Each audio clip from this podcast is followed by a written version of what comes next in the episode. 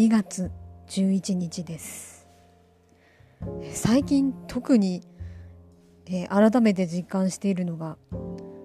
ポッドキャストみたいな音声コンテンツのありがたみですね、えー、理由はシンプルであの聴覚だけで楽しめるからですね。こうやっぱり生きてたら誰しもにあると思うんですよ。こうなんか寂しくて眠れないとかこれからのこと考えたら心配で怖くて眠れないとかあとはまあ具合悪くて眠れないとかまあいろいろあるんですけどそういう時にまあとりあえず部屋暗くして、えー、目をつぶった状態で、えー、耳元に音源を置いて流せば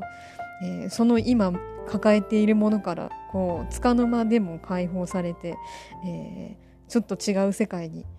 行ける、えー、そしてそこからこう自然な形で眠りの世界に、え行けるかもしれないっていうような、えそんな感じなのが、えやっぱり最高やなと思ったのでした。俺らの未来は明るいぜ。